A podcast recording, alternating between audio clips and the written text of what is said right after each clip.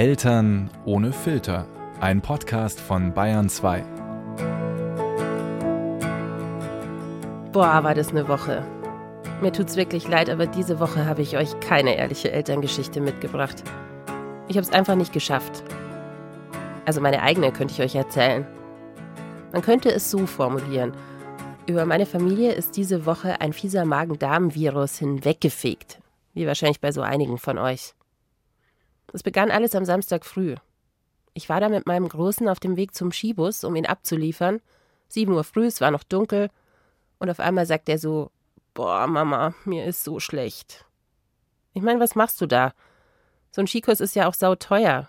Ich wollte ihn auch nicht einfach zu Hause lassen und fünf Minuten später geht es ihm wieder gut. Man kennt es ja. Was macht ihr denn in solchen Momenten?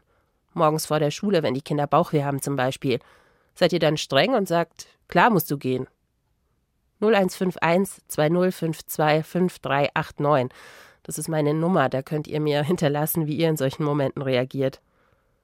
Jedenfalls, ich habe mich dann entschieden, ihn einfach entscheiden zu lassen. Ich kann ja nicht in ihn reingucken.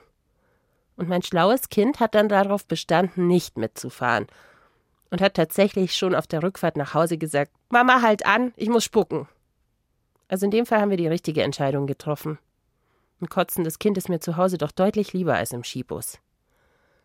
Aber natürlich hat er uns dann alle angesteckt. Erst mein Mann, der lag einen ganzen Tag im Bett, dann mich und seinen Bruder. Und bei mir sah das so aus, morgens um drei wache ich auf und mir ist so schlecht. Jetzt geht's langsam besser. Aber so gern ich euch alle habe, diese Woche konnte ich echt keine Folge für euch fertig machen. Ich hoffe, ihr habt da Verständnis. Und vielleicht seid ihr ja auch so genervt von diesem ungemütlichen Winter ohne Schnee, in dem irgendwie alle krank und erschöpft sind. Schreibt mir doch, wie es euch gerade geht, bei Instagram unter Eltern ohne Filter. Nächste Woche geht's dann aber hier weiter mit Jennifers Geschichte. Die hat ihre Tochter mit einem Co-Papa bekommen. Also ohne dass die beiden je ein Paar waren. Neue Folge nächste Woche, versprochen. Also, außer uns erwischt dann Hand, Mund, Fuß oder Streptokokken oder Läuse. I stop and wonder how this happened after all. And It's been coming.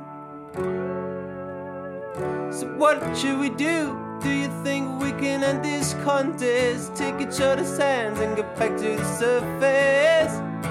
Then let's quit this contest and get back to the surface.